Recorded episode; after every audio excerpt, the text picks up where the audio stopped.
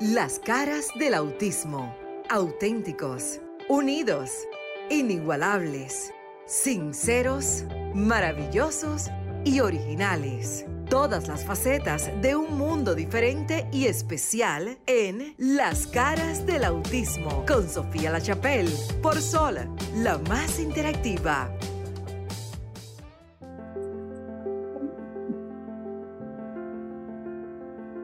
Hola, hola, ¿qué tal? Bienvenidos a las caras del autismo en Sol 106.5. ¿Qué tal? Espero que me estén escuchando bien porque hoy tenemos un súper programa desde la ciudad de Miami. ¿Quién allá en cabina? Sé que está Maritza, que está Cristina, está el doctor Alcedo Margarín y también está Luis y por supuesto el gran equipo técnico en cabina de Sol 106.5 FM.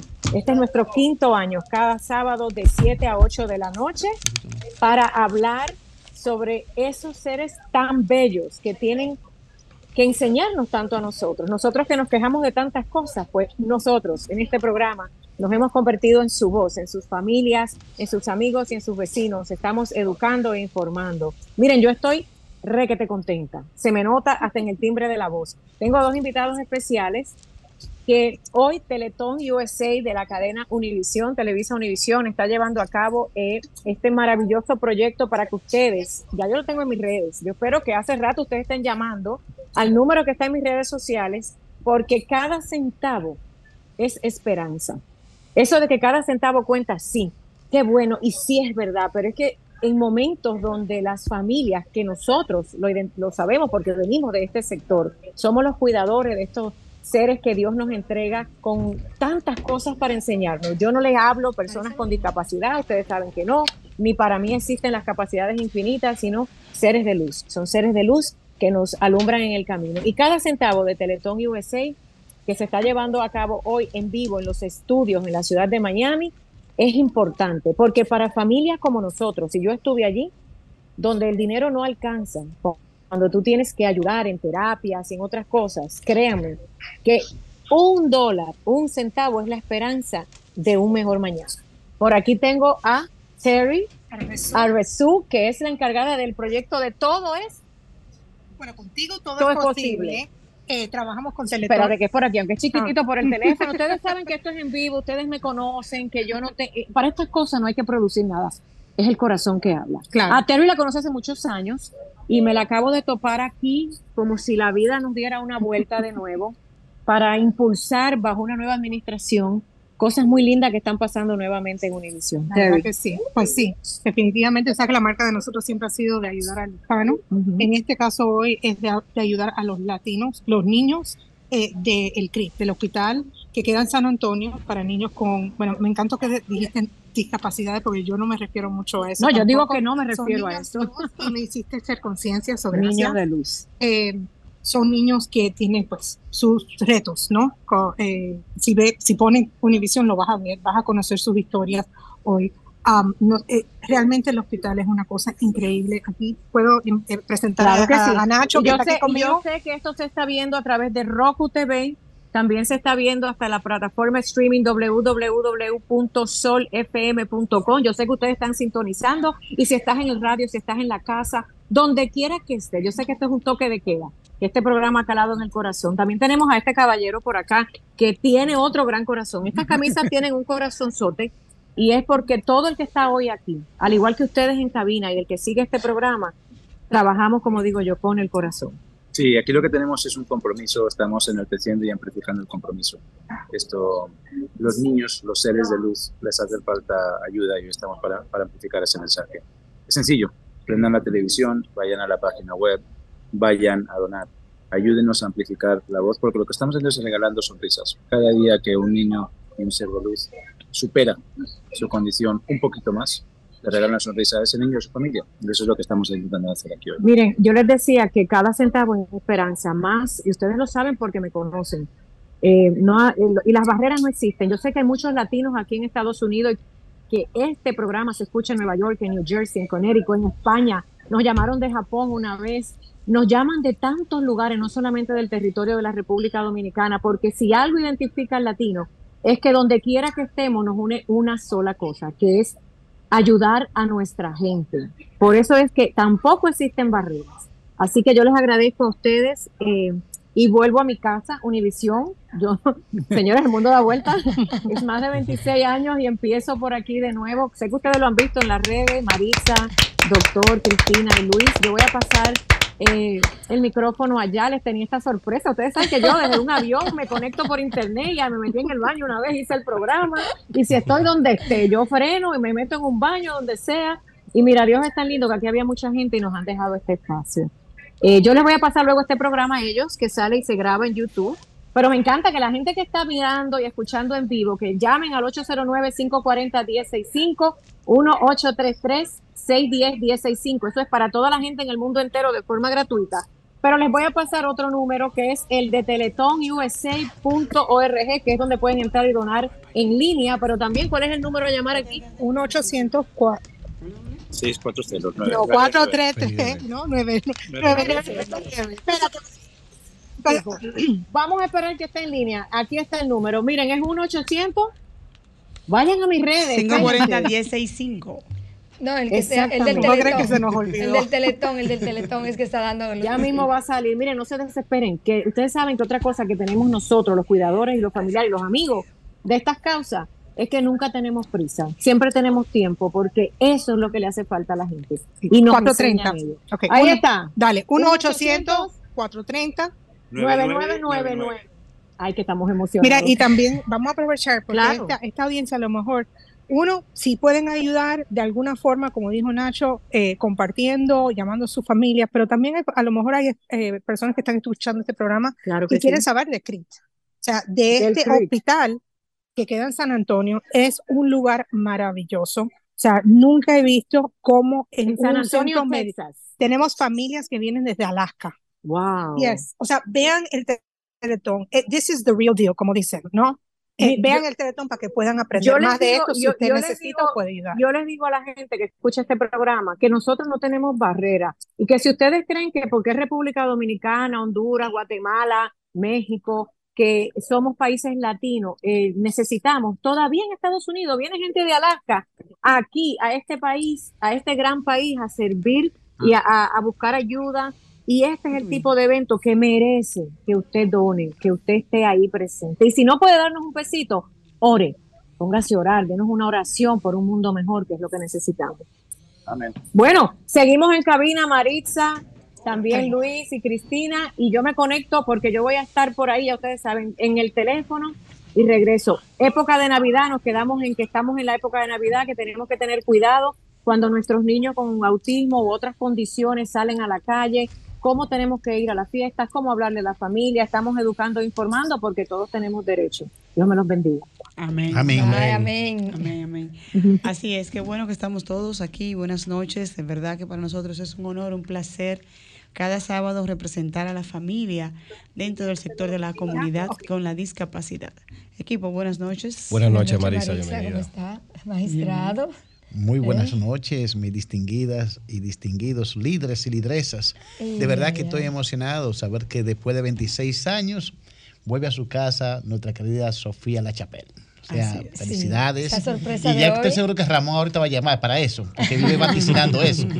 Sí, así es, así es. Bien, entonces Luis, buenas noches. Hola, hola, ¿qué tal República Dominicana y el mundo? Gracias por estar aquí siempre en sintonía con este programa Las Caras del Autismo, recordándoles que pueden comunicarse con nosotros a través de las diferentes líneas telefónicas que tenemos habilitadas para escuchar, para conversar con ustedes, a nuestra, esta familia grandísima del sector de la discapacidad. Llámenos desde República Dominicana 809-540-1065 y si está en el exterior, Estados Unidos, Europa, África, al 1-833-610-1065 y estaré en contacto con nosotros en este programa Las Caras del Autismo, que como siempre tenemos importantes informaciones que compartir con ustedes, nuestro público que está de aquel lado, nuestro público que siempre está pendiente a todos los temas que tratamos aquí. Buenas noches, muchachos. Muy buenas, Buenas noches. noches. Muy contento que cualquier muchacho dominicano tiene 50 y 60 Así años. es. Muchachito.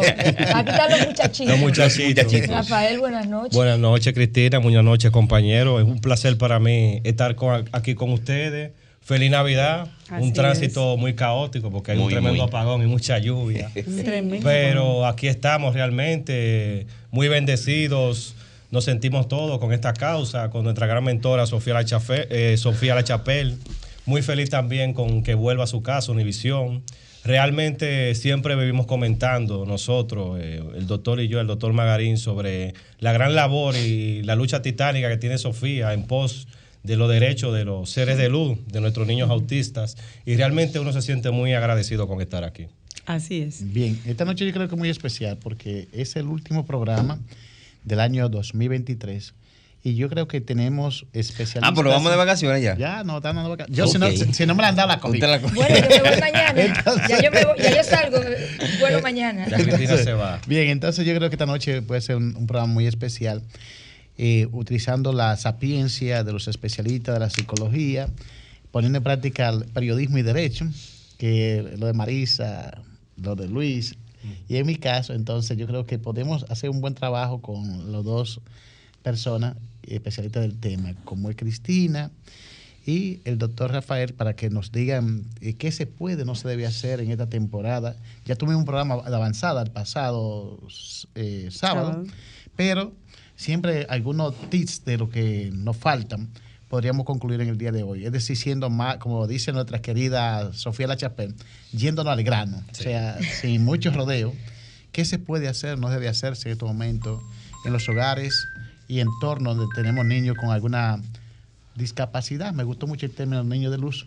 Eh, entonces, creo que cualquiera de los dos pueden comenzar por ahí el enfoque. Cristina, eh, ¿empiezo o tú quieres? Eh, no, vamos a darte la oportunidad Bueno. y tú que Oh, estás en el centro. Se rompió el esquema. centro, se rompió el esquema hoy. Sí, lo que pasa fue que llegamos más temprano. No me refiero que se refiere- siempre, siempre a la mujer se le da la oportunidad primero. No, y hoy- pero aquí no, nosotros no tenemos ese problema en este Ah, sí, equipo. ella- ellos son muy en fluidos. este equipo no tenemos ese problema. Todos somos Sí. muy fluidos aquí. Sí, pero realmente eh, hoy es importante eh, esclarecer, antes de darte la palabra, Rafael, que nosotros como profesionales de la conducta y las familias que tenemos niños y niñas de luz, como es el término que está usando hoy el Teletón para recaudar a nivel de Univisión, tenemos que considerar de día en día los detalles y la particularidad de cada niño y cada niña o cada persona dentro del espectro autista o cualquier condición. Eh, es un principio que yo lo utilizo mucho en cada uno de los escenarios donde estoy y sobre todo que cada miembro de la familia o cada actor alrededor de un niño o una niña no miren a los niños de manera particular en el escenario que lo tienes delante, sino que tienes que mirar al niño en la esfera completa de sus 360 grados. ¿A qué me refiero con esto? Que el niño no es el, exclusivamente el niño que tienes en la sala de terapia, el niño no es el niño exclusivo que tienes en una sala de clase o el niño que está en el supermercado. El niño tiene unos 360 grados de vida en función a sus realidades particulares. Y cuando hablo de realidades particulares es que debemos detenernos, no importa si tienen o no tienen algún tipo de condición, en conocer esos detalles, porque cuando tú conoces los detalles de la persona que tienes enfrente, con sus barreras y sus áreas de lucha, tú eres más empático. Así es. Y tú que eres un papá tea, Rafael, y viéndolo desde la óptica de la psicología, que tú has pasado por tantos especialistas, me gustaría que abordes esta parte, que nos dijera cómo es el, el niño que acude a los servicios de manera recurrente, cómo es percibido en ese primer momento, sí, cuando todavía no se conoce, y a los padres que están aquí, que tienen los hijos, ¿cómo percibimos nosotros esa, esa, ese primer momento de encuentro con quien lo recibe, que no conoce su 360 grados de vida? Mira, eh, buenas noches de nuevo. Hay que presentarse de nuevo. Eh, como ustedes saben, mi nombre es Rafael Soto. Soy licenciado en psicología clínica, soy padre TEA. Tengo muchísima experiencia con, con- con casos y con familias también a las cuales uno vive en el día a día ayudando y colaborando, ya sea en el CAI o en otras instituciones que uno se va encontrando con ellos. Eh, como padre, porque realmente uno como padre de, de- de un niño con una condición especial es que va entendiendo cómo es el proceso realmente. Te puedo decir, Cristina, que mi primera experiencia con un niño autista en mi pasantía, yo la recuerdo como ahora, incluso yo me fui a llorar para el baño porque Ya mi hijo estaba diagnosticado y yo veía al niño, era un niño muy hermoso, un niño que parecía un ángel de verdad, y él tenía un problema de socialización. Las personas que lo percibían decían que era, una, era un niño totalmente normal porque realmente tenía un buen físico, una, la, mamá era madre soltera, incluso me dijo que ella había hipotecado la casa para darle una educación superior al niño, porque todos sabemos que aquí es bastante difícil cuando uno tiene un niño en esa Costosa, eh, sí. Y costosa. Pero eh, a, a puro, a puro pulmón, por no decir otra cosa, ella echó el muchachito para adelante. Y cuando yo lo vi con ese problema de sociabilización tan grande, yo pensé en mi hijo y yo me, me- me sentí mal porque uno como psicólogo... Te quebraste. Claro, uno como psicólogo es una cosa, pero también uno es papá. Entonces, lamentablemente, aunque mucha gente diga, no, que la comparación no es buena, que qué sé yo qué, tú cuando ves un niño por la estadística, porque el objetivo es que tú vayas a la estadística, y tú ves el número, que tú ves que los niños ya cuando tienen 12 o 13 años tienen esos problemas de socialización tan grandes, uno realmente se queda afectado. Pero todo depende de cómo tú lo percibas. Un ejemplo, y en el caso de, de mi amiga Marixa, que realmente yo la admiro mucho por la educación que le ha dado a su hijo Lucas. Eh, yo veo a Lucas y Lucas es un niño normal. Mi hijo también, el que lo ve, dice que es un muchacho normal porque... Pasan eh, desapercibidos. sí, pasan desapercibidos. Además, tienen un comportamiento muy adecuado porque realmente entendemos que el autismo eh, tiene un espectro bastante amplio. Hay niños que tienen, vamos a decir, dentro de lo que son los niveles, eh, un nivel que puede ser muy funcional, que realmente las personas que lo vean entiendan que es un niño que no, no tiene ningún tipo de problema. Pero también hay niños que son muy perceptibles, que desde que tú lo ves que entran al consultorio, llegan al lugar, eh, hacen mucho ruido, aletean con los brazos, eh, se sienten incómodos o se tiran al piso y no se quieren parar. Eh, realmente los niños son libros abiertos, ellos no ocultan su, su inocencia ni su forma de comportarse. Y si lamentablemente, como en la mayoría de los casos, en nuestra sociedad, los niños eh, que están en el espectro, los niños que tienen autismo, que están en el espectro, son niños que la familia no tienen un diagnóstico, no tienen un plan de vida, no tienen un plan de, de- de cómo abordar la problemática, más que la asistencia social, que a veces es algo que puede ser hasta cierto modo pobre. Así es. No por falta de terapeuta, sino porque no hay presupuesto para eso, porque sabemos que una prueba puede costar 40 mil, 50 mil pesos. Y dígame usted qué pobre va a llevar un muchacho que en la escuela le dicen, mira, tú no me puedes traer el niño aquí porque el niño se comporta de una forma extraña, o el niño muerde, o el niño grita mucho, hasta que tú no tengas un diagnóstico de un psicólogo. Pero cuando esa persona va donde nosotros, en un hospital público, un ejemplo, tú te vas a dar cuenta que puede durar seis meses ese, ese niño en su casa porque no hay cama para tanta gente. Así es. Llevándonos pero- ese, escenario que tú estás diciendo, Rafael, llevándolo al tema principal del día de hoy, que es dándole la continuidad a lo que serían estas fiestas que se avecinan, llámese la Ujú. próxima semana 24 y 31 de diciembre. Tú acabas de decir algunos detalles que tienen nuestros niños que obviamente que con una terapia a tiempo Claro. Sí pueden ser corregidas en su momento. Sin embargo, para aquellos padres que no tienen esa oportunidad de llevar su niño a tiempo, como decimos, a esas terapias que deben ser continuas, porque el CAES, dándole eh, promoción al CAES, te puede dar una terapia de una o dos horas eh, durante la semana. Sin embargo, está demostrado que el niño con una condición con autismo especialmente necesita una terapia constante Así es. diaria para poder adaptarse al sistema. Entonces, enfocándonos ahora en el escenario que nos toca vivir en los próximos días o que ya estamos viviendo, porque ya hay muchas actividades que ya se están en desarrollo. Los fuegos artificiales y eso. Exactamente. No solamente los fuegos artificiales, vamos a ponerlo dentro del esquema. Pero lo primero y lo ideal es la cena navideña, donde las familias todos nos reunimos.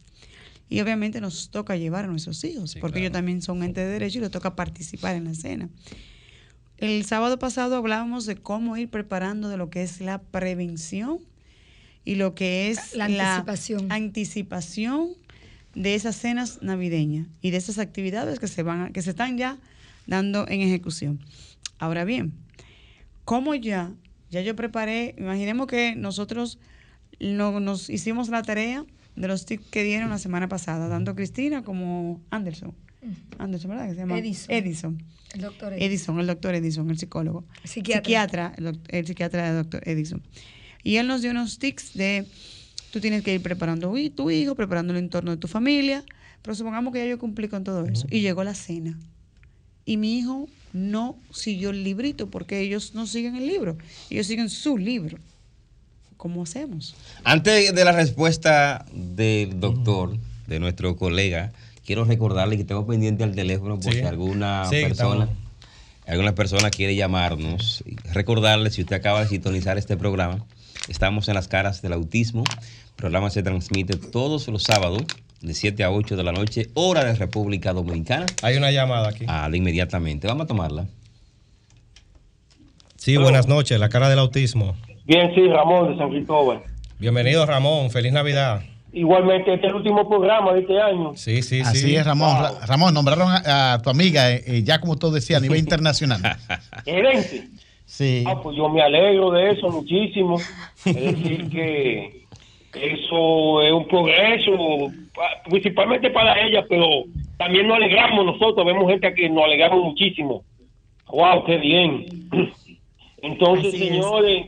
Felicidades y bueno, el, el año que viene con más fe y seguir para adelante y, y así progresar, porque esa es la vida, lucha constante. Así mismo. más Gracias. Ramón. Igualmente Gracias, para ti, Ramón. todo.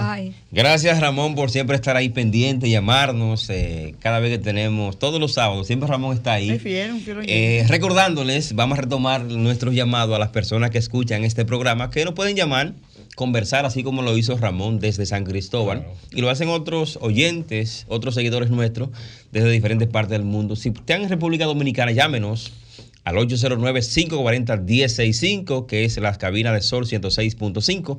Y si está en el exterior, llámenos, comuníquese con nosotros, díganos su experiencia, comparta sus inquietudes con nosotros para que sea más leve. Al 1-833-610-1065 y estará en contacto con este programa Las Caras del Autismo. Ahora sí, doctor. Bien, decíamos ahorita eh, con mi compañero que por el, progra- el programa para eso coincide. Todos los niños, la mayoría, tienen la condición de que tienen au- autismo, no se le ve en la cara. Por eso el nombre Sí. del programa, Las caras del autismo. O sea, tú ves los niños, entre comillas, normal. Sí, sí. Entonces, ¿por, por qué? De que autista. Entonces. Es decir- Corrección, ellos no son anormales. no, no, no, No, no, no, no, no. yo lo dije. No, porque cuando decimos cuando lo vemos normal, automáticamente lo estamos situando en que están dentro de la normalidad, entonces lo vemos diferente. Exacto. Sí, pero él lo dice en Tú sentido sabes que nosotros somos psicólogos y ellos son abogados. Ah, verdad. Perdón, magistrado, perdón, magistrado. No, no, no, y él lo dijo como lo ve, como lo ve, como lo ve, exactamente. La gente, y de hecho te lo dicen. Sí. Bueno, respondiendo a la pregunta que hace Marixa, realmente es un dilema para mí porque yo tengo dos posturas. Yo en una soy padre y en una yo soy psicólogo. Como psicólogo yo te podría decir que todos los tips que dio el doctor, eh, que tiene mucha fama de ser muy bueno, yo realmente no lo conozco, pero escucho de los otros padres del CAE que él tiene una, es muy efectivo en lo que hace. Eh, como psicólogo yo te digo que realmente a donde quiera que uno va con su hijo uno tiene que anunciarse. Uno no puede llegar, que, yo, que llegué yo y que se lo tienen que chupar, como dice la gente. Realmente no es así la cosa, porque realmente si uno va con una actitud así, uno lo que puede buscar es problemas. Uno va predispuesto a, a- a problemas y se va a sentir agredido. Pero eh, como padre, yo sí te digo a ti que si usted cumplió con todo su programa y la familia sabe, porque realmente sabe que el niño tiene una, eh, una situación que a veces se puede salir de control, evidentemente, ya sea por los fuegos artificiales, por el olor a la comida. Eh, señores, hasta el olor a la carne de cerdo frita, hay niños que le molesta. Eh, cualquier cosa, cualquier textura. eh, eso es un tutti frutti de, de- de- de emociones muy variados que no todo el mundo lo puede entender ni tolerar. Pero yo te puedo decir algo, si, si la cuestión es en tu casa, porque realmente lo que hace- en mi caso, yo tengo ese dilema, yo se lo voy a decir, aunque me busque problemas con mis familiares, pero yo he tenido problemas, yo he dejado, yo he dejado barbecue, claro, yo he dejado barbecue a medio hacer porque me han amenazado el muchacho de darle un cocotazo. ¿Tú entiendes? Y yo recojo mi vaina y me lo llevo, porque si yo estoy en su casa usted sabe que él tiene un problema, porque usted tiene que molestarse, un ejemplo, porque él está jugando con un gato. ¿Tú entiendes? Pero hay personas que son intolerables a, a los niños, eh, son intolerables a que el niño se mueva mucho, de que el niño haga ciertas cosas y se predisponen. Lam- lamentablemente yo se lo digo a ustedes en otra gente, en otro en- encuentro que hemos tenido aquí, que su- el hijo de uno no es monedita de oro. Si usted cumplió con, su, con, su, con sus tips, eh, programó al niño, mira, te tiene que comportar, eh, a la mamá suya le dijo a la persona donde va, mira, el niño no tolera mucho la música electrónica, la bulla o el humo de los tirapón, todo eso se pauta. Pero señor, si la cosa se salió de control y el niño... Eh, se desbordó. O se desprogramó, como dice la gente comúnmente. Hay que tolerar eso porque él, él, él, no, lo, él no lo hace por joder, para hablarlo en español. él lo hace porque él se siente en un momento donde todo el mundo mayormente está con 10.000 radios prendidos 200 fuegos artificiales por todos lados, todo el mundo voceando y, y hay mucho ruido, hay mucha información. Recuerden que los niños que están dentro del espectro procesan información y la percepción de las cosas de una manera muy diferente a la que lo procesamos nosotros. Ellos pueden tener mucho, mucha audición, mucha visión, eh, la cuestión de los olores también.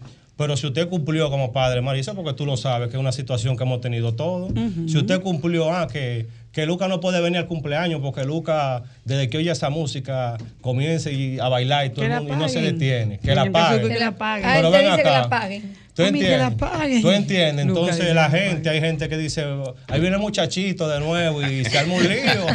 ¿Tú sabes? Mira, yo quiero, eh, sí, yo quiero eh, decir una experiencia que estuve recientemente. Estuve participando en la celebración de fin de año de las Olimpiadas Especiales. Sí, lo vimos en las redes. Ah, no, las redes dicen todo. Estuvimos por ahí. Sí, sí. Y yo me pude observar el comportamiento de algunos de los niños y de las personas que allí estuvieron en algunos casos lo vi muy alegre, bailando. Yo me quedé observando a mi hijo. Un niño muy alegre, sí. Lo vi, me, me quedé observando porque había la música muy alta. Y dije, ven acá, pero él no le está molestando ya, porque al principio, adelante, sí, yo me sentía como que se tapaba los oídos. No sé si es que se ha adaptado al ambiente, pero me quedé observando a otros niños y lo vi normal. No sé si es que ya ellos se han adaptado a ese ambiente, pero lo disfrutaron al máximo. O sea que ahora que tú estás hablando sobre el tema de las fiestas, que estamos ahora en Navidad y en fiestas de fin de año, y también en la cena navideña que puede ocurrir algún tipo de evento de esa naturaleza, hay que tener muy en cuenta y ser tolerante sobre todo. Ser tolerante porque no, eh, nosotros las personas que no tenemos ese tipo de discapacidad, eh, nos sentimos mal con algunos eventos. Imagínate ellos que tienen una discapacidad ¿qué no será? Hay que ponerse. La empatía siempre tiene que jugar un papel importantísimo. Y más si un niño, señor. Exactamente. Eh, y en esa línea, ahí juega un papel muy importante lo que hablaba Marix hace un rato. Si nosotros, en los procesos terapéuticos, uno de los objetivos de las especialistas que trabajan en la conducta de los niños es evaluar, número uno, evaluar cuáles son esas áreas que el niño tiene con hipersensibilidad y trabajar con el área conductual, con el área de la socialización, con las texturas, con los olores, porque cada niño tiene su característica única, pero lo vamos a ir trabajando para que se puedan incorporar a la medida que se van desarrollando en los grupos de su, en sus grupos etarios regulares.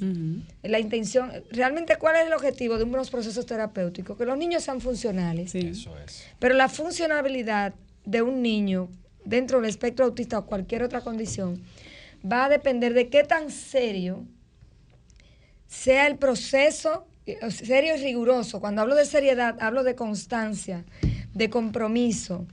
Y Marixa decía hace un ratito que las terapias sean diarias. Yo le entregaba un diagnóstico a una madre y ella me decía, el niño fue diagnosticado a los cuatro años y seis meses ya hoy tiene cinco años y cuatro meses y todavía ya ni lo tiene en la escuela y solamente lo está llevando a los procesos terapéuticos del CAI. Yo le digo, él no va a avanzarle mucho así. Dice que yo no puedo más. Y que no puede, pues, básicamente Entonces, ahí es donde viene cuando tú escuchas a una madre decir, yo durante un año, que escuché a alguien que me lo dijo esta semana pasada, durante un año mi familia decidió no tomar vacaciones, no viajar, no hacer nada para invertirlo todo en terapia para lograr que mi hijo hable. Y esa decisión, estamos en un fin de año, es un tiempo de pasar revista a lo que tú le diste prioridad en el 2023 y a lo que le vas a dar prioridad en el 2024. Y vuelvo y reitero lo que hemos dicho muchas veces en este programa. Lo que no se hace en la primera infancia, en un niño atípico y neurotípico, o sea, con condición o sin condición, no se va a recuperar. ¿Por qué? Porque el cerebro tiene una etapa del desarrollo que se llama neuroplasticidad cerebral, que esta neuroplasticidad está desde la gestación hasta los 5 años. Y es el mejor, la mejor etapa de la vida para tú establecer los conocimientos, las experiencias, para que ese niño, esa niña sea más funcional. Por eso, si a los padres que nos escuchan, que han tenido niños diagnosticados antes de los cinco años y que empezaron procesos rigurosos de terapia, llámenos. Cuéntele a las familias lo importante que es decidir postergar otras cosas para usted darle un ritmo secuencial y constante a los procesos terapéuticos de sus niños. Si usted le da una terapia en el CAID, vaya, busque el psicopedagógico El Café, busque la terapia que le dan en, rehabilitación, busque donde quiera que exista la posibilidad. A las, pero fundaciones, a las fundaciones, que hay muchos profesionales también que dedican su tiempo y aportan a la sociedad, educando a, nuestros niños, porque no es algo fácil. Realmente mm. eh, cualquier familia se puede descapitalizar fácilmente, porque solamente un diagnóstico, por decir serio, por decir serio, porque realmente eh, se puede encontrar muchas cosas en los procesos. Hay familias que gastan 20 mil, 30 mil, 40 mil pesos buscando un diagnóstico. A veces le dan un mal diagnóstico y es un dinero que no lo recuperan. Eh, y se le va la gana de volver a hacer el En ese mismo orden, decapitalizar no sería nada. Desgastar es lo peor. y, cuando peor tú, y peor. Cuando tú te desgastas, que dices, no, tiré la toalla, hasta aquí llegué. no voy a J más. Con la y vamos arriba. De hecho, en banda es lo que dice la gente. Tenemos familias que tienen tres niños. Sí. Y cuando tú le haces una entrevista, porque ahora mismo tenemos una situación y es que la gente quiere los diagnósticos porque hay unos bonos que se están dando. Sí. Eh, Marisa debe de hablarnos de eso. Entonces, Marisa va a hablar de eso ahora. Pero ahora, con ese beneficio social que se está recibiendo, Muchas familias que tenían a los niños por años en sus casas o en la sala de tareas del barrio porque en la escuela pública no tienen acceso y no tienen posibilidad de pagar un colegio, hoy están queriendo insertar a sus hijos. Y uno de esos casos que me dio mucha tristeza, lo digo así porque también nosotros los psicólogos nos entristecemos. Claro. Son seres humanos. no, cuando vemos cuando manejan casa. Cuando vemos el potencial tan alto que tiene una niña de 14 y 15 años que en su casa es la que ayuda a mamá en todo, que sabe dónde guardan las llaves. O sea, tiene unas capacidades y nunca fue escolarizada. Eso da tristeza. Así es. Eso da tristeza. Yo creo también, como dice nuestra directora, este es un programa internacional. Las monedas en el mundo tienen precio distinto, pero la más conocida es el dólar. Por ejemplo, cuando aquí hablan de eh, 40 mil pesos dominicanos, estamos hablando más de 800 dólares. O sea que en cualquier parte del mundo ya 800 dólares tiene un peso. Donde la economía nuestra, un salario mínimo anda por 17 mil pesos del gobierno dominicano. en el sector privado 22 mil y algo. Exacto, o sea que estaba hablando de una situación muy difícil para aquella persona de escasos recursos económicos que se vea la necesidad de pagar techo, casa, simultáneamente la canasta familiar alta. Y todo eso, es decir, eh, por eso la situación se ve un poco complicada en los tratamientos. Eh, retomando el tema, cuando todos los padres y la gente común dice, bueno, el niño se puso furioso, es un término despectivo, se, eh, puede decir que está enojado. Cuando te hablan de desprogramar el niño, que se puso, se enojó, para restablecer su estado, entre comillas, de confort normal eh, dentro de su ciclo, ¿qué tiempo promedio se toma? O sea, no es que eh, como que nosotros podemos enojarnos. a, los 15 minutos, 20 minutos. Eso es eso según. Sí. Es según como sueño. Mira, eh, mi experiencia de padre, eh, a mí me ha pasado. Me ha pasado con Enrique. No te puedo decir que mucho, pero cuando yo menos lo esperé, me pasó una vez un ejemplo. Yo lo llevé a él a, su pediatra, una, a un centro médico de aquí. Y él estaba muy normal, tranquilo, y de repente yo veo que él se tira al piso y que se me puso duro. O sea, yo nunca había pasado por eso. Entonces uno está en una sala de, que hay, ¿qué te digo? 150 personas mirando ese show. Entonces imagínate que lo hago en la cena. No, ajá. Entonces, eh, yo te digo a ti que cena, yo quería, yo, yo quería, yo quería un ejemplo. En ese tiempo él estaba pequeño, él tenía algunos cuatro años. Yo quería realmente, ya yo estaba rápido. Tú sabes, un chancletazo, algo, porque ya yo estoy sudando y él no me quiere obedecer y, y- uno se, pero las personas se me acercaron, me decían, colo suave, estate tranquilo con muchacho. Yo simplemente le dije que me iba. Cuando él vio que yo de verdad me paré, que, que me iba, como que doblé, él se- de una vez se puso en, en actitud y arrancó, porque también hay que ver algo. Existe, eh, vamos a poner ese momento de que el niño se, se salga de control por la cuestión del chantaje, como la mayoría lo hacen, desde, desde que nacen, está Sí, chantajeando a uno a través del llanto, a través de ciertas actitudes, que voy a dejar de respirar, que no voy a comer, que no voy a beber agua. Y uno como papá llega un momento que de verdad se deja manipular. Y que lo conoce. Claro, y lo conoce, pero también está el otro tipo, que ya viene siendo el tipo eh, eh, de factor fisiológico o, mental, que ya es un poco más complicado, porque en algunos casos son niños que deben de, recibir medicación, deben de asistir al psiquiatra, son niños que se golpean, porque la realidad es una cosa, nosotros no podemos sentarnos aquí a hablar nada más de, los niños que son más normalitos. El autismo La- tiene la un espectro muy fuerte. La anécdota, entonces, eh, para esto, eh, ok. Hay que darle tiempo, hay que darle tiempo. Y tú lo pruebas como papá, mira, yo me voy. Tú- y quizás si tú ves que de verdad, porque yo te voy a decir una cosa, nosotros los padres conocemos a nuestros hijos. Ya Hay- tú- hay niños, escúchame, hay niños que tú sabes que si hicieron una rabieta así no hay forma de que tú, de que tú lo pares. Y hay ahí. una parte eh, que se usa mucho, que es la contención, pero para contenerlos inclusive, Sí. debemos tener los adultos las estrategias. Yo he visto casos de que lo sacan cargado. Yo vi un caso recientemente, porque ustedes saben que una de las razones que yo no venía es porque mi hijo Guillermo se, se fracturó el, el- el- el- el codo. Me, re- me refirieron que lo lleve a fisioterapia y yo lo estoy llevando a un sitio. Y en ese sitio también tratan niños. Y yo vi un caso de una niña muy buen moza, muy linda, de verdad que sí, y tuvieron que sacarla cargada. ¿De qué edad Sacaron más o menos cargada. tenía más o menos? Ella tenía como 14 años, era una muchacha bastante grande, porque te voy a decir una cosa, eh, eso es algo que puede surgir en cualquier momento. Claro. O sea, el niño no lo elige, tú no lo eliges, en cualquier momento él puede hacer esa conducta en el carro, decir que no se va a poner cinturón, tú manejando, un ejemplo. Así es. Sí. Entonces, viendo esto, señores, la que es, como le llamamos, la conducta disruptiva de desproporcional que los niños pueden emitir ahora en Navidad, nosotros somos los primeros que tenemos que estar preparados, la familia. Eh, cuando observar, no perder de vista al niño o a la niña en las actividades, porque si tú tienes el control visual de los niños, puede prever algunas cosas. Porque de repente estamos los adultos sí. Los adultos estamos en un área de la, de la casa sentados, pero los niños están en otro espacio. Los niños nunca deben estar solos.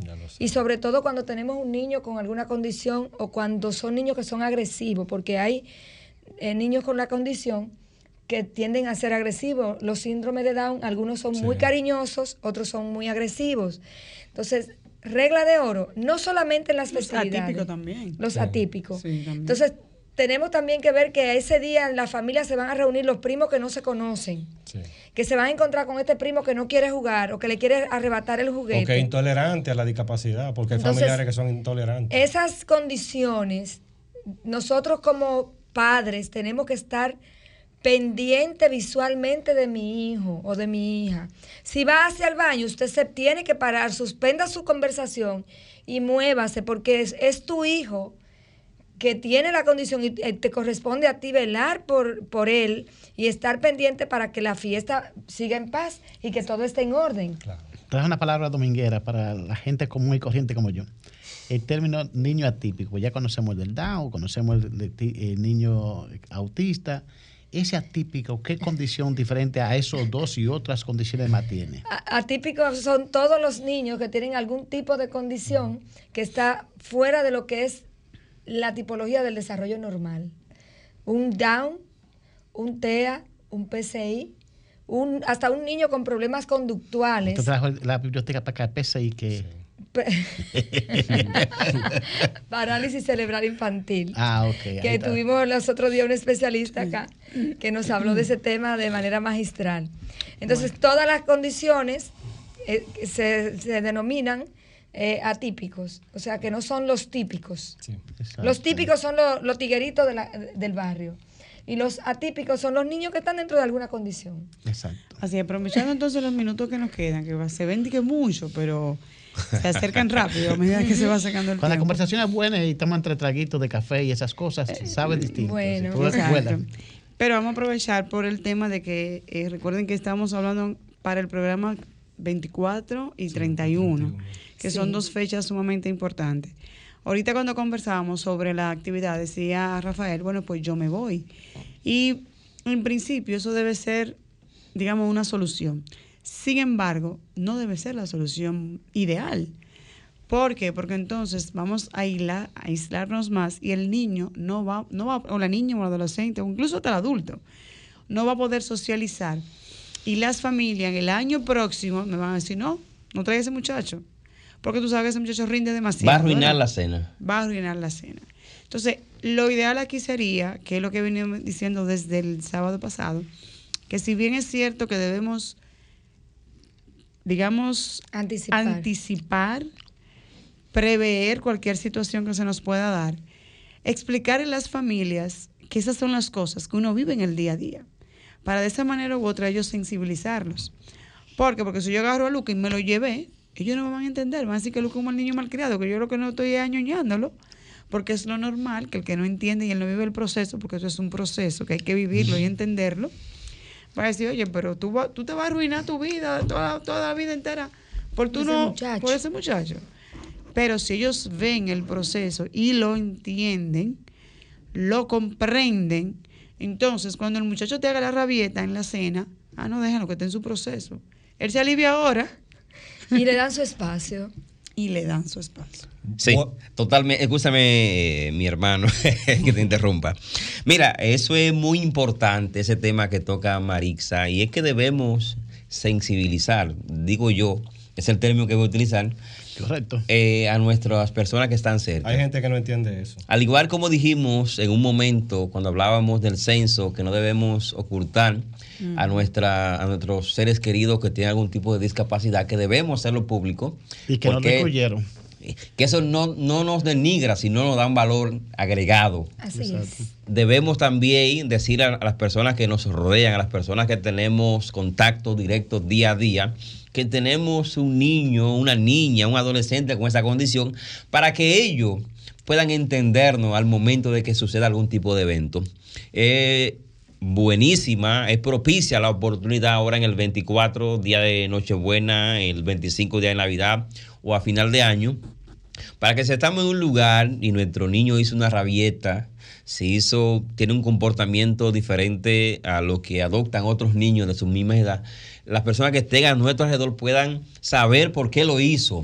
Y no nos tenemos que apartar, irnos del lugar porque no hizo esa situación. Entonces, bueno que las personas que nos están escuch- escuchando tengan muy pendiente esto, que no oculten que estos niños tienen algún tipo de discapacidad. Tener valor, como decimos en buen dominicano. Oiga, coja valor y enfrenta la situación y diga, sí, mi niño tiene esto para que si pasa el evento, no nos dañe la noche. No, No es que, es que no daña la noche, es que mira, es que yo le dije a ustedes dos desde puntos de vista diferentes, de psicólogo y como padre.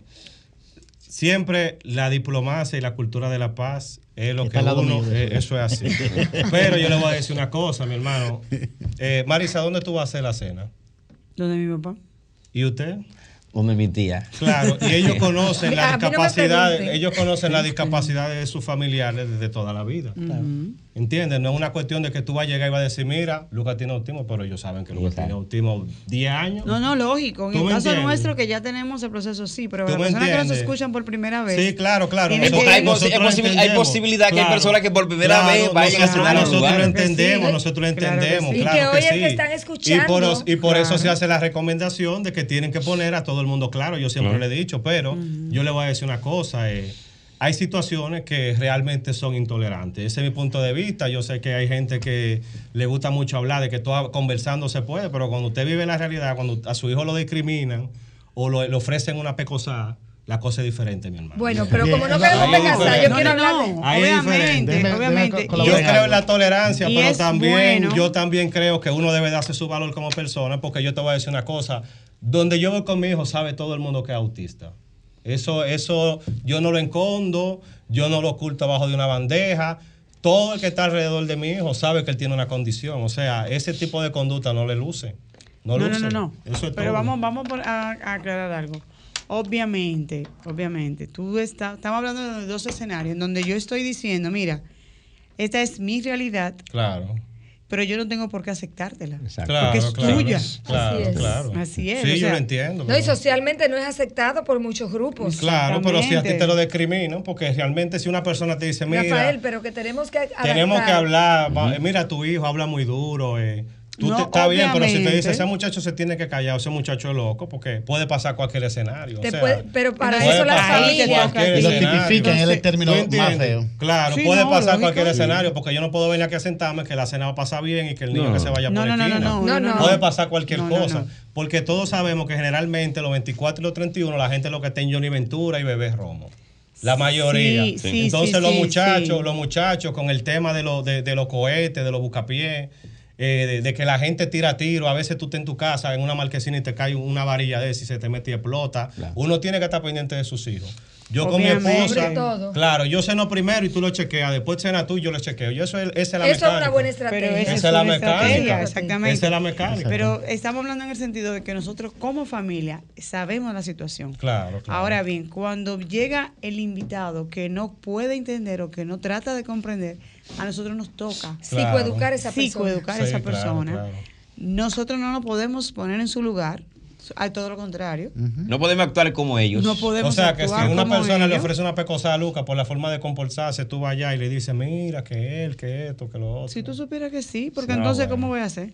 Sí, porque, eh, por ejemplo, vamos a partir por partes. Yo no sé hacer. Por eso la, Ah, eh, doctor, entonces hay que trabajar contigo. No, Rafael. no, no hay que trabajar conmigo. Rafael, Lo que pasa Rafael, es que uno tiene que poner las cosas en su Rafael, lugar. Eso está, muy bien. Rafael. Es decir, Rafael Pero- está asumiendo el rol de padre. Claro, rol soy Claro, padre, yo claro. tengo que sí, defender a pero, mi hijo. hay- Tengo es decir, a mi hijo. Tenemos que delindar. Hay, con- hay, que concientizar también. Dígame Exacto. de la cultura de paz en ese rol. Ay, ay, Noto importante. ¿Qué haría mediación de conflicto? Pero antes, yo quiero escuchar dos llamadas Ah, sí, sí. de nuestro público que están de aquel lado que opinen sobre Sí, el que tema que estamos tratando. El debate está bueno. Llámenos al 809-540-1065 desde República Dominicana. Si está del otro lado del mundo, en el exterior, llámenos al 1-833-610-1065 y póngase en contacto con este equipazo de este programa, Sí, Las caras del autismo. Antes de darle la palabra, porque el tiempo se está yendo, Marix. Señores, gracias a todas las familias que han apoyado el Bazar de Misericordia de la Fundación Familia Escogida. Hemos recibido en todos los centros de acopio ropas, calzado, estamos esperando juguetes. Hay Sí. una llamadita. hay una Ah, de llamadita. una Ahí vez. está. Vamos arriba. Buenas noches. Buenas noches, Evangelista de este lado. Feliz Hola. Sí, adelante. Feliz Navidad. Se cayó. Bueno, se cayó. Bueno, inténtalo nuevamente antes de irnos. de nuevo, Queremos favor. escucharle. Bien. Bien. Entonces le decía que este Está bazar... llamando de nuevo. Ahí Ok. viene. Ok. Sí, buenas noches. Buenas noches, bendiciones, muchas felicidades para todos. Amén. Amén. Amén, gracias. Eh, nada, la familia lo que tiene que ser solidaria con esos niños, porque esos niños eh, necesitan paz. Así es. Y donde lo lleven, si no lo aceptan así, entonces no hay que ir. Bien. Estamos, di- estamos eh, ya eh, aparece un policía de tránsito ya acá la, la llamada. Gracias. Hay Bien. otra llamadita. Hay aquí. otra llamadita. Bien, se cayó. Bien, mientras tanto lo que podemos hacer lo Sí, siguiente. buenas. No, se cayó Sí, todavía. bu-. Buenas, ¿cómo están ustedes? Estamos todos bien. Feliz Navidad, la cara del autismo. Les felicito por su programa. Está hablándole José Ayala de aquí, desde Boston. Gracias. Gracias. Una aplauso para Boston, internacional. Estados Unidos. Bien. Boston, Massachusetts. Sí. Así es. Miren, eh, yo soy padre de dos niños autistas, Andy y Ariel, son gemelos. Wow. Eh, a mí me preocupa algo con el autismo allá, y es que todavía estamos, estamos en- nos enfocamos demasiado en qué dirán los demás y qué pensarán los demás. Ahí va. Muy bien. Y yo estoy de acuerdo, muy de acuerdo con el psicólogo. Eh, no grabé su nombre. Rafael está en Soto. el centro. Rafael Soto. Él- sí, y me preocupa mucho que se enfatiza mucho en el asunto del qué pensarán, qué dirán los demás, eh, etcétera, etcétera. El centro de todo esto debe ser el autista, el niño o la niña. Miren, yo soy de lo que considero, ya en los años que tengo, bregando con autismo, siendo voluntario en organizaciones con el autismo, bregando con médicos, involucrando en las investigaciones, etcétera. Eh, he participado en muchos eventos en Harvard, BU, etcétera. Eh, a mí me preocupa que allá se enfatiza muy poco en lo que es el desarrollo profesional de los de los que bregan con el autismo. Lo noto muy tradicionales, muy muy enfocados en la parte económica, muy enfocados en la parte conductual, lo que pensará la gente y no se no se enfoca mucho en las familias y en los niños y las niñas que están sufriendo esa condición. Excelente. Yo no considero que el autismo es una anormalidad, yo pienso que es una condición especial.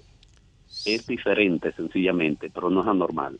Así es, eh, totalmente de acuerdo. Y, y, y a mí me preocupa también, ojalá eso se implementara ya como se implementa aquí, que hay muchos grupos de presión, organizaciones, padres organizados de, niños y niñas autistas. Eso aquí no se discute, no entiendo por qué razón un ciudadano dominicano porque tiene una condición, tiene que ser discriminado en el presupuesto de educación. El presupuesto de educación debe incluir una partida para, para, eh, para tratar a esos ciudadanos dominicanos. No se le puede discriminar desde el punto de vista legal. Entonces debe haber más presión a nivel de Congreso, a nivel de escuelas, a nivel de profesionales, a nivel de universidades, involucrarse más en, en las investigaciones, buscar opciones que no todas las cosas nos lleguen allá enlatadas desde fuera de lo que se hace en otro lugar. Nuestra, nuestro país es un país especial y debe ser tratado como tal. Entonces, eh, no sé, el, el, el, asunto de las navidades viene ahí, eso tiene que ser 365 días al año. Eh, eh, y deben unirse los medios de comunicación para que la comunidad, el pueblo dominicano, las autoridades, desde arriba hasta abajo, comienza a cambiar la manera de pensar sobre las personas autistas y cualquier otra condición conductual. No importa si es autismo o lo que sea. Todos debemos ser tratados y metidos con la misma vara. Debe haber un presupuesto que estos temas que ustedes han tratado ahí, de que 40 mil dólares, que 800 dólares, que 40 mil pesos por una consulta, eso es inaceptable, eso es humillante, vergonzoso ante el mundo, de que nosotros tengamos que poner una cita, una conducta, una terapia, que un dominicano, una dominicana no tenga acceso a eso, porque no tiene los 40 mil pesos. Así, es. Gracias, por la llamada. El tiempo se agota, hermano, y usted ha hecho un gran aporte. Le agradecemos. Llámenos más frecuente en el 2024. Y de verdad que agradecemos su llamada. De verdad, eh, usted ha hecho aportado. Gracias. Y ha dado luz en el camino. Gracias. Gracias de verdad. Luis, Luis vamos a hacer en un segundo nuestra recomendación final en estas fechas. Bueno, vamos, vamos a comenzar este lado. Del, del, año 24. Bueno, eh, eh, recordarle que este año 2023 que finaliza próximamente, eh, ser más colaborador, ser más empático, ser más solidario con las personas que tienen algún tipo de discapacidad para que podamos seguir avanzando en esa área. Y entiendo que República Dominicana se ha avanzado, no lo suficiente, pero se ha avanzado. Eh, esperemos que otros países que escuchan este programa también puedan seguir este mismo consejo. Es mi única recomendación. Lo mío es fácil. Respeto por la dignidad humana. Basta que sea humano para yo amarlo. Ese es mi eslogan. O sea, no aspiro más que una población sensibilizada, no importa la condición de la persona, si es humano, tengo que amarlo. Muchas gracias. Y espero lo mejor en el 2024 para República Dominicana y el mundo un 2024 lleno de bendiciones realmente. No se vayan si su niño hace, eh, hace algo en el 24, en el 31. De verdad que sí, muchas bendiciones para este equipo que está aquí, eh, para el, joven de los controles también, que todo sucede gracias a él. Eh, también para nuestra mentora Sofía La Chapel, muchas bendiciones en este 2024 para ella y su familia y todos nuestros espectadores que sigan apoyando la cara del autismo. De mi parte, lo que le puedo decir es que en este 2023 iniciamos un proceso de identificar los niños y niñas que están en la parte rural de nuestro país. Para el 2024 es que tú donde estés te muevas a tu metro cuadrado e identifiques un niño o una niña con alguna condición de discapacidad y te sumes a que ellos sean visibilizados y que reciban lo que por derecho les corresponde. Así es, dándole continuidad a eso que termina de decir Cristina, a nosotros nos toca decir que como madre con un niño con una condición de autismo, como persona que me ha tocado luchar por los derechos de las personas con discapacidad, no importa cuál sea esta, hemos aprendido durante este año a ser lo que es empático.